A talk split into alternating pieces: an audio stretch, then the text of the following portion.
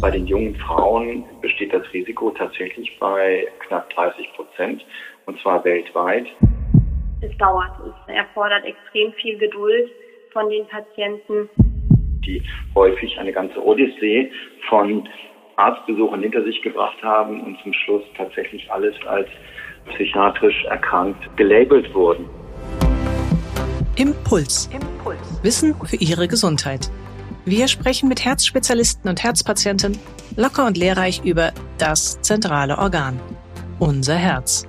Denn Ihre Gesundheit ist uns eine Herzensangelegenheit. Impuls. Impuls. Der Podcast der Deutschen Herzstiftung. Für alle, die mehr über ihr Herz wissen wollen. Herzrasen, Gedächtnisprobleme, Muskelschwäche und lähmende Erschöpfung. Bis zu 30 Prozent der an Covid Erkrankten geben nach der Infektion anhaltende Beschwerden an, die sich an ganz unterschiedlichen Stellen im Körper zeigen. Inzwischen hat das Phänomen auch einen Namen. Long-Covid bzw. Post-Covid. Nachgewiesen ist, dass es offenbar Frauen häufiger trifft. Doch viele weitere Aspekte der Langzeitfolgen sind noch nicht geklärt, etwa die Ursachen und vor allem auch, wie Betroffenen am besten geholfen werden kann. Da Post-Covid auch mit Herzbeschwerden verbunden ist, habe ich dies zum Anlass für ein Podcastgespräch genommen mit einem Kardiologen und seiner Kollegin, die sich beide intensiv mit Post-Covid auseinandersetzen. Und auch mit sogenannten Post-Vac-Fällen, also mit Patienten, die nach einer Covid-Impfung über ähnliche Beschwerden klagen wie Betroffene nach einer Infektion. Und damit sage ich Hallo und herzlich willkommen zu einer neuen Folge von Impuls. Am Telefon begrüße ich nun zum einen Professor Bernhard Schiefer. Er ist Direktor der Klinik für Kardiologie in Marburg, die zum Uniklinikum Gießen-Marburg gehört. Und er ist außerdem Mitglied im wissenschaftlichen Beirat der Deutschen Herzstiftung. Und zum anderen ist mit dabei Dr. Ann-Christine Schäfer. Sie leitet an der Klinik für Kardiologie die Post-Vac-Ambulanz, die zusätzlich zur Long-Covid-Ambulanz Anfang diesen Jahres eingerichtet wurde. Mein Name ist Ruth Ney. Ich bin Medizinredakteurin der Herzstiftung. Ja, und damit hallo und herzlich willkommen, Dr. Schäfer und Professor Schiefer am Telefon. Ich freue mich, dass Sie beide bereit sind, heute zu diesem Thema unseren Hörern etwas zu erzählen. Hallo, wir freuen uns auch. Dr. Schäfer, vielleicht fangen wir bei Ihnen an. Wann genau kann man denn überhaupt von einer Post-Covid-Symptomatik sprechen? Das ist ja mitunter gar nicht so einfach. Ja, wie es aktuell definiert ist, ist, dass man sagt, der akuten Covid-Infektion räumt man ungefähr vier Wochen an Beschwerdesymptomatik ein. Wenn die Beschwerden, die Symptome darüber hinaus weitere drei Monate oder innerhalb der ersten drei Monate anhalten und für mindestens zwei Monate bestehen bleiben, spricht man von ähm, einer sogenannten Post-Covid-Symptomatik. Und wenn die Symptome darüber hinaus noch weiter bestehen, in dem Rahmen von über sechs bis acht Monaten spricht man dann auch von einer Long-Covid-Symptomatik. Die Diagnose wird ja durch die Vielzahl an ganz unterschiedlichen Symptomen erschwert. Was sind denn die wesentlichen Beschwerden, mit denen Patienten zu Ihnen nach Marburg kommen? Die Patienten sind extrem komplexe Patienten. Die kommen nicht nur mit ein, zwei Symptomen, sondern in der Regel mit einer ganzen Fülle an Symptomen aus ganz unterschiedlichen Organsystemen. Sicherlich mit am häufigsten vertreten sind neurologische Beschwerden. Da sind es ganz konkret viele kognitive Einschränkungen, ähm, Konzentrationsstörungen, Sehstörungen, Vergesslichkeit, Schlafprobleme, aber auch so etwas wie diffuse Nerven, Muskelschmerzen etwa. Ähm, teils berichten Patienten sogar über Lähmungserscheinungen. Häufig auch kardiale Symptomatiken, da berichten Patienten über Herzrasen, ähm, Herzstolpern, Brustschmerzen, die neu aufgetreten sind, in Richtung pneumologische, also ähm, Lungenproblematiken sind es Luftnot, Luftknappheit, vermehrter Husten und wie gesagt anfangs ganz häufig die Kombination aus sehr vielen dieser Dinge. Sehr blumige Konstellation und äh, die ist sehr individuell von Patientin zu Patient sehr unterschiedlich. Und was uns im Moment großes ähm, Nachdenken bereitet, ist, dass zeitlich es sein kann, dass Sie äh, in, in dieser Woche diese Symptomkonstellation haben und in drei Wochen eine komplett andere Symptomkonstellation, was ein typisches Charakteristikum dieser Long-Covid-Patienten ist. Mhm. Also ganz wechselnd. Auch mal Phasen wahrscheinlich, wo sich wieder ein bisschen gebessert hat und dann plötzlich flammt es wieder auf. Richtig.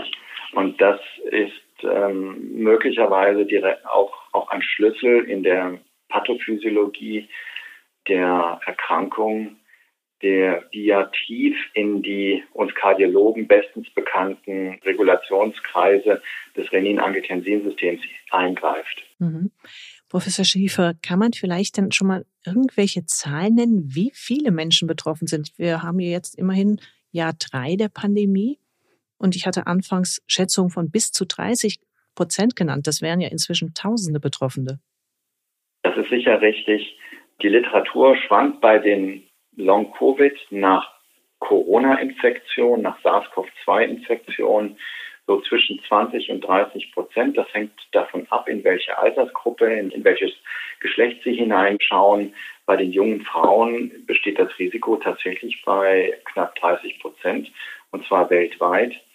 Bei den Patienten, die diese Long-Covid-Symptomatik nach einer Impfung entwickeln, bei denen liegt es im Promillbereich im Verhältnis zu den Gesamtgeimpften.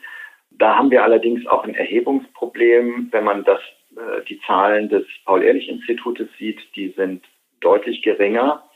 Äh, da wird von wenigen tausend gesprochen, wenn man die Post-Marketing-Studien oder die Zulassungsstudien der Impfstoffhersteller sieht, dann spricht man bei einzelnen Symptomen tatsächlich von 0,1 0,01 bis 0,02 Prozent. Das wären auf Deutschland hochgerechnet, weil es gibt ja kein Impfregister, so ungefähr 15 bis 30.000 geschätzte Betroffene. Wir können es aber effektiv nicht sagen. Das sind alles nur Schätzungen bei der Impfung. Mhm. Aber so wie ich das jetzt raushöre, man denkt, dass dieses Thema Postvac, also Beschwerden nach der Impfung, erst neu aufflammt, aber offensichtlich ist das doch schon ein bisschen länger ein Thema, oder? Also die, die ersten Patienten, die bei uns in der Ambulanz aufgenommen wurden mit dem heute äh, titulierten sogenannten Post-Vac-Syndrom, sind im Sommer letzten Jahres gesehen worden, nachdem wir in unserer Region um die Weihnachtszeit 2020 angefangen haben zu impfen. Das heißt ungefähr sechs Monate danach. Das waren einzelne Patienten und das ist im Verlauf des Jahres parallel zur zunehmenden Impfkampagne im Sommer letzten Jahres mehr und mehr geworden, sodass wir uns um die Weihnachtszeit 2021, 2022 überlegt haben, hier ein klinisch-wissenschaftliches Konzept auf die Beine zu stellen am Universitätsklinikum in Marburg, was sich ganz speziell dieser Frage widmet. Hintergrund ist, dass wir im Moment tatsächlich die, die Chance sehen, das Long-Covid-Syndrom nach Impfung als Modellerkrankung für die Erforschung von Long-Covid tatsächlich anzusehen, weil wir einen klaren Beginn der Exposition zu bestimmten Antigenen wie dem Spike-Protein haben, der, welches ja über die Impfung in die Patienten injiziert wird. Und auf die einzelnen möglichen Ursachen, die diskutiert werden, werden wir auch gleich nochmal intensiver eingehen. Was mich auch noch interessieren würde, vielleicht können Sie, Frau Dr. Schäfer, was dazu sagen. Es sind ja vor allem Frauen, die offensichtlich betroffen sind, aber auch man liest von Patienten mit starkem Übergewicht oder Menschen mit einer gewissen Veranlagung für Überreaktionen des eigenen Immunsystems, dass die ein erhöhtes Risiko für Covid-Spätfolgen haben. Was genau weiß man denn zu den Risikofaktoren? Also die Risikofaktoren, die schon ausgearbeitet wurden, unter anderem die Sie ja gerade genannt haben. Hinzu kommen noch, wenn in der äh, initialen Krankheitsphase über fünf Symptome bestanden, würde man das auch als weiteres Risikofaktor ansehen. Und was wir jetzt als Risikofaktoren, na, davon kann man noch gar nicht ganz sprechen, bei den Patienten, die an langanhaltenden Beschwerden nach einer Impfung leiden, sehen oder womit die sich präsentieren, sind eben sehr häufig vorbekannte oder auch vielleicht noch nicht bewusste vorliegende Defekte im Immunsystem im Sinne einer Autoimmunvorerkrankung oder auch ähm, starken allergischen Neigungen, wobei man da auch gleichzeitig sagen muss, dass ja auch eine Vielzahl an Menschen, die diese Erkrankung haben, nicht zwangsläufig jetzt auch alle langanhaltende Beschwerden entwickeln. Also da fehlt uns noch ein ganz wichtiges Puzzlestück, um da wirklich sagen zu können, dass das Risikofaktoren sind. Mhm. Professor Schiefer, vielleicht auch zur besseren Einordnung, bevor dann die große Panikwelle vor der Impfung wieder ausbricht. Was weiß man denn in Relation zu den Langzeitbeschwerden einmal nach der Covid-Infektion versus Impfnebenwirkung, um das einfach ein bisschen einordnen zu können? Also die Impfnebenwirkungen sind in ihrer Schwere und in ihrer Symptomatik mit einem ganz großen Überlappungsbereich identisch zu denen von Long-Covid, sodass wir heute an sich über Long-Covid nach Impfung und oder über Long-Covid nach Infektion sprechen. In der reinen Inzidenz habe ich ja eben schon gesagt, dass wir es hier um, um eine, eine deutliche Zehnerpotenz oder Hunderterpotenz weniger dieses Post-Vax-Syndrom sehen als das Long-Covid-Syndrom. Das ist auch ganz wichtig, wenn man über eine zukünftige Impfkampagne diskutiert.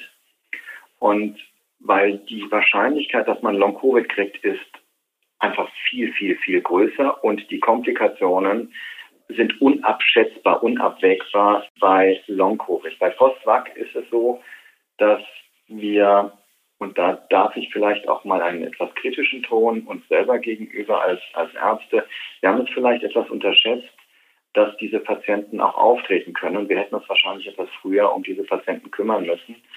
Aber wir sind im Moment in einer Situation, dass wir, denke ich, vor einer neuen Impfkampagne sicherlich mit neuen Registerdaten, auch aus Deutschland, erhoben vom PI, erhoben von uns, neue Risikogruppen definieren können, die eine größere Aufmerksamkeit bekommen werden, als das bisher bei den bisherigen Impfkampagnen jetzt in den letzten drei Jahren der Fall war. Mhm. Also ähnlich wie man inzwischen doch sehr deutlich sagen kann, wo das Risiko für eine Myokarditis merklicher oder deutlicher erhöht ist, nämlich eben bei der Zielgruppe junge Männer. So dass man das dann auch für Postwag rausarbeitet. Ja, sicher. Mhm.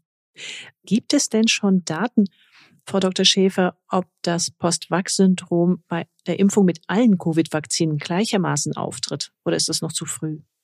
Also aus unserer Erfahrung kann man ganz klar mit Ja antworten. Also wir haben Patienten nach allen Impfungen, egal ob mRNA-Vektor oder auch jetzt sogar schon die ersten nach dem Totimpfstoff. Und gibt es dann einen Unterschied im Beschwerdebild bei betroffenen Personengruppen, je nachdem, ob Post-Covid oder Post-Vac besteht? Absolut nein. Und das ist das Erstaunliche, was uns wissenschaftlich tatsächlich herausfordert. Das Antigen ist bei allen Impfstoffen ja dasselbe. Das ist auch für die neuen mRNA-Impfstoffe eine große Erleichterung, dass die, die Art des Impfstoffes anscheinend überhaupt gar keine Rolle spielt, sondern die Exposition des Körpers mit dem, wie es in einer Literaturstelle in Nature genannt wurde, dem Superantigen Spike-Protein scheint den Körper tatsächlich bis an seine Grenzen immunologisch herauszufordern. Und eine der häufigsten Komplikationen, die wir sehen, und das ist für uns Kardiologen wichtig, ist einerseits die Reaktivierung von vorbestehenden Virusinfekten, mit denen der Körper anscheinend bisher nicht so richtig gut klarkam. Das sind vor allem die, die EBV-Viren, die ja immer wieder berichtet wurden. Hm, also EBV, Epstein-Barr-Virus. Ja, genau. Entschuldigung, der Epstein-Barr-Virus. Reaktivierung, die wir doch sehr häufig sehen, auch bei uns in, in den verschiedenen, in den beiden Sprechstunden. Und die sogenannten POTS-Symptome, also alles, was kardiovaskuläre Dysregulation, möchte ich es mal als Überbegriff nennen. Das heißt Tachykardien, hypertensive, hypotensive Kreislaufregulationen. Einfach der, das Herz-Kreislauf-System spielt verrückt. Mhm. Zu den möglichen Ursachen für die Spätfolgen einer Infektion gibt es ja eine Vielzahl an Thesen. Sie erwähnten zum Beispiel die Rolle von Autoantikörpern und dem Renin-Angiotensin-System. Die Rede ist zudem von überaktiven Blutplättchen, die Mikrotrompen verursachen, von Gefäßentzündungen und von SARS-CoV-2-Viren, die im Körper verharren. Was ist denn davon schon einigermaßen gesichert? Also wir kennen mittlerweile eine ganze Reihe von, von Komplikationen im Rahmen des Post-Vac oder des Long-Covid-Syndroms in all die genannten klinischen Probleme münden, von Gerinnungs- bis hin zu Kreislaufdysregulationen oder Immundefekten. Alle scheinen, oder was, was uns dabei auffällt, ist, dass die Systeme sehr eng interagieren. Das heißt, wenn Sie in das Renin-Angiotensin-System eingreifen, regulieren Sie automatisch Sexualhormone, Sie regulieren Kreislaufhormone, Sie regulieren jede Art von peripheren Nervendurchblutungen. Sie, Sie verändern im Prinzip den gesamten Organismus. Und das ist das, was die Literatur uns aus verschiedenen Tiermodellen zusammenfasst. Der genaue zugrunde liegende Mechanismus wird im Moment an verschiedenen Stellen, unter anderem auch bei uns, mit Hochdruck untersucht. Wir, wir brauchen einfach Zeit. Wir brauchen mhm. Zeit, wir brauchen Forschungsförderung und Schwerpunktförderung, die zu diesem Thema stattfindet. Wenn auch Ihnen die Herzgesundheit wichtig ist, werden Sie Mitglied der Deutschen Herzstiftung. Infos dazu finden Sie im Internet unter herzstiftung.de. Bei dem chronischen Müdigkeitssyndrom bzw. der myalgischen Enzephalomyelitis, an der in Deutschland schätzungsweise 270.000 Menschen leiden, da liegen ja durchaus ähnliche Symptomatiken vor. Frau Dr. Schäfer, lässt sich aus dieser Erkrankung vielleicht etwas ableiten hinsichtlich Ursachen oder Behandlung von Long-Covid? Ja, Sie haben es ja schon angesprochen, die Symptome wirken zunächst ähnlich. Und äh, eine Parallele ist sicherlich, dass ein Virus auch sehr häufig oder mit am häufigsten der Auslöser der sogenannten MECFS ist, ja, also ähnlich wie jetzt hier bei diesem Virus als Auslöser für das Post-Vac, ähm, äh, ist. Aber wir sehen in der Klinik und vor allen Dingen auch im Verlauf der Erkrankung Long-Covid, Post-Covid, dann geht die Schere dann doch weiter auseinander. So ein, ein, eine myalgische Enzephalomyelitis oder dieses chronische Fatigue-Syndrom entsteht ja oder kann entstehen nach einer ganzen Vielzahl von Erkrankungsentitäten und ist letztlich die klinische Endstrecke eines einer immunologischen Überforderung des Organismus, so möchte ich das mal ganz global mhm. zusammenfassen. Wir kennen das von langzeitbeatmeten Patienten, wir kennen das von Intoxikationen, vor allem mit Schwermetallen, wir kennen es von Septitiden, also äh, bakteriellen oder chronischen bakteriellen oder Viruserkrankungen oder von schweren Verläufen von Autoimmunerkrankungen. Mhm. Das ist eine für uns große Herausforderung für uns als interdisziplinäres Zentrum Pneumologen, Neurologen, Kardiologen, weil wir bisher eigentlich immer nur auf unseren unseren Hinterhof geguckt haben. Die Kardiologen haben sich um das Herz und das Kreislaufsystem gekümmert, aber eigentlich hat so eine Systemerkrankung wie äh, Long-Covid oder wie eben gesagt das MECFS als, als Symptomendstrecke hat eine nahezu identische Pathophysiologie. Mhm. Das zu verstehen und herauszuarbeiten, wird eine ganz große Herausforderung der nächsten Jahre werden. Nicht umsonst steht es ja auch im Koalitionsvertrag der aktuellen Regierung drin. Mhm. Eine Frage, die oft auch im Raum steht. Gibt es eine Erklärung, warum Post-Covid oder auch Post-Vac bei Patienten auftritt, die eigentlich nur leicht erkrankt waren, beziehungsweise die Impfung zunächst gut zu vertragen schienen? Schon wieder eine 100.000 Dollar Frage. Ich weiß gar nicht, wie ich die beantworten soll. Hm. Der, warum das Immunsystem bei einer Patientin, die vorher beispielsweise mit einem, mit einer EBV-Infektion völlig normal gut zurechtkam, die keinerlei Symptome hatte und plötzlich im Rahmen einer Impfung eine Myokarditis wieder auftaucht und die Patientin die nur leichte, ich sag mal, grippale äh, Symptome hatte, dann ein, ein schweres Long-Covid-Syndrom entwickelt, das kann ich Ihnen nicht sagen, das weiß ich nicht. Da mhm. gibt es einige Hypothesen zu, die sich alle um das Renin-Angiotensin-System und seine zentrale Rolle beispielsweise in der Zerebralfunktion drehen, aber ursächlich, dass jemand publiziert hat, das und das ist Ursache für diese Symptomatik, das gibt es bisher nicht. Hm. Kann man sich denn vielleicht irgendwie vor Long-Covid schützen? Ja, ich glaube, wie wir unsere schwer oder vor allem herzerkrankten Patienten schützen können, das ist ja in der in einer großen Leitlinie zu Beginn der Pandemie vom vom European Society of Cardiology vom, von der ESC sehr eindrücklich zusammengefasst worden. In diesem Konsensuspapier wurde im Prinzip genau das getan, was uns als Kardiologen in die Hand gelegt wurde, nämlich das Risikoprofil unserer Patienten zu optimieren. Das bedeutet allerdings auch, dass wir unsere älteren Mitbürgerinnen und Mitbürger mit Vitamin D und entsprechend Multivitaminpräparaten über den Winter bringen, dass wir sie optimal medikamentös einstellen und dass wir sie auch gegen Begleitinfektionen wie Influenza und den Herpes Zoster impfen können. Denn impfen sollten, weil wir wissen, dass diese Bevölkerungsgruppe beispielsweise in dieser, vor allem im Winter, anfälliger ist für jede Art von Infektion und wir ihren Immunstatus äh, optimieren können. Vitamin D hat beispielsweise Einfluss auf die äh, T-Zell-Regeneration und wir wissen, dass viele unserer älteren Mitbürger weniger Vitamin D-Spiegel haben als die Allgemeinbevölkerung.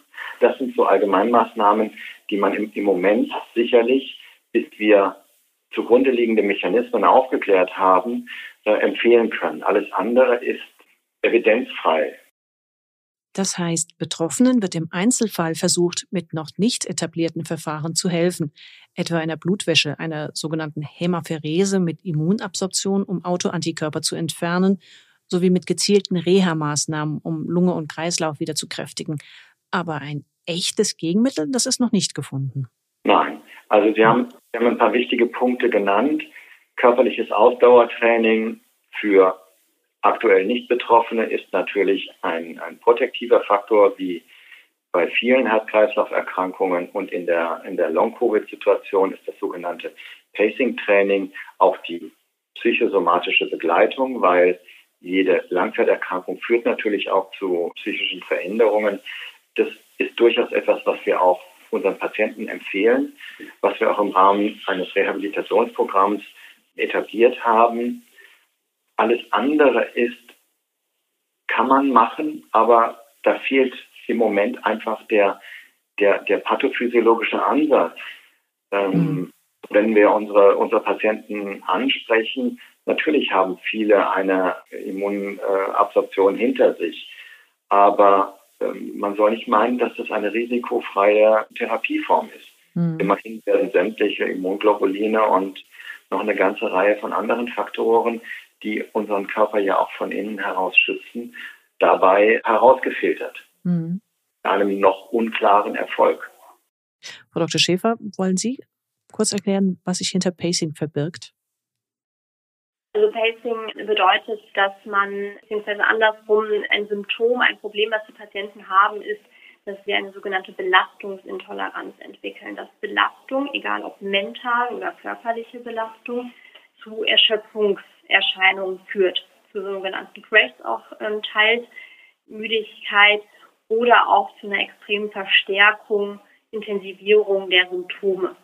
Und Pacing bedeutet in diesem Zusammenhang, dass die Patienten sich natürlich weiterhin belasten trainieren müssen, um nicht weiter abzubauen, muskulär und auch kardiovaskulär von der Ausdauer, aber immer in Bereichen, in sage ich mal, in grünen Bereichen, dass sie nicht bis zu Erschöpfungszuständen kommen, also unterhalb ähm, der Belastungsgrenze bleiben und das quasi von Tag zu Tag, Woche zu Woche steigern können.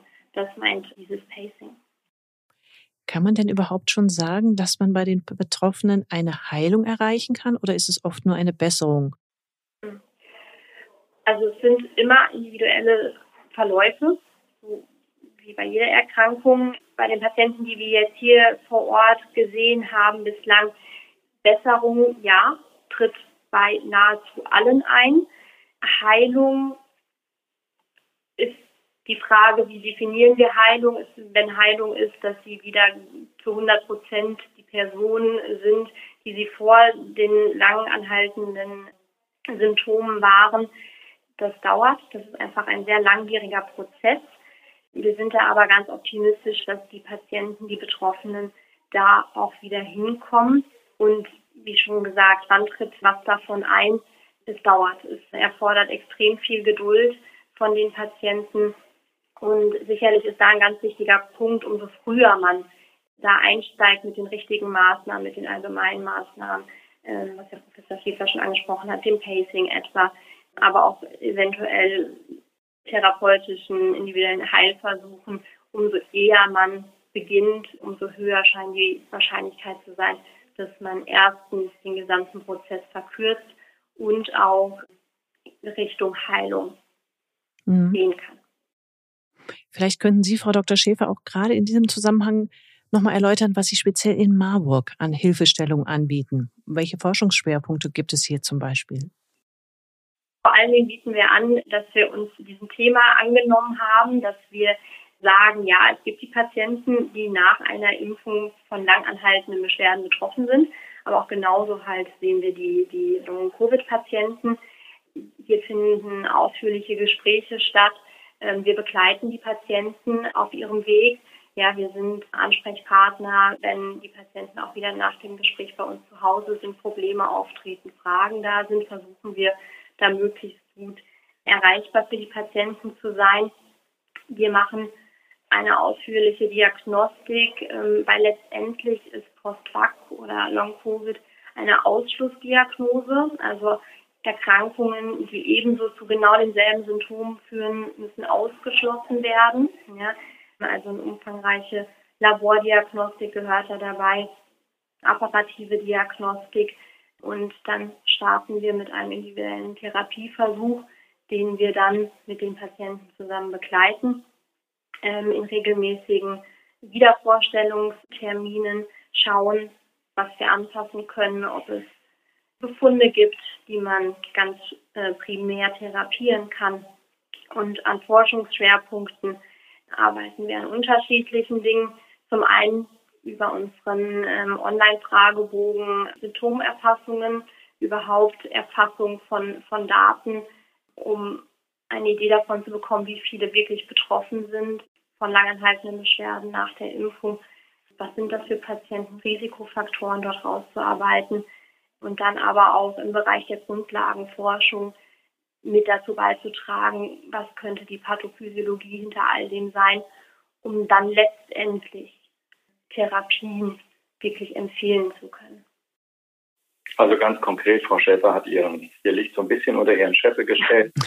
Wir haben in einem ersten Survey, also eine, eine Online-Befragung in den sozialen Medien, von 600 äh, Betroffenen tatsächlich 75 Prozent, 80 Prozent, je nachdem, wie viele man äh, integriert, welchen Zeitraum man sie integriert, von Betroffenen signalisiert bekommt, dass es einfach junge Frauen sind, die aus dem Berufsleben herausgerissen wurden und tatsächlich schwerste neurologische und kardiovaskuläre Probleme entwickelt haben und die häufig eine ganze Odyssee von Arztbesuchen hinter sich gebracht haben und zum Schluss tatsächlich alles als psychiatrisch erkrankt gelabelt wurden.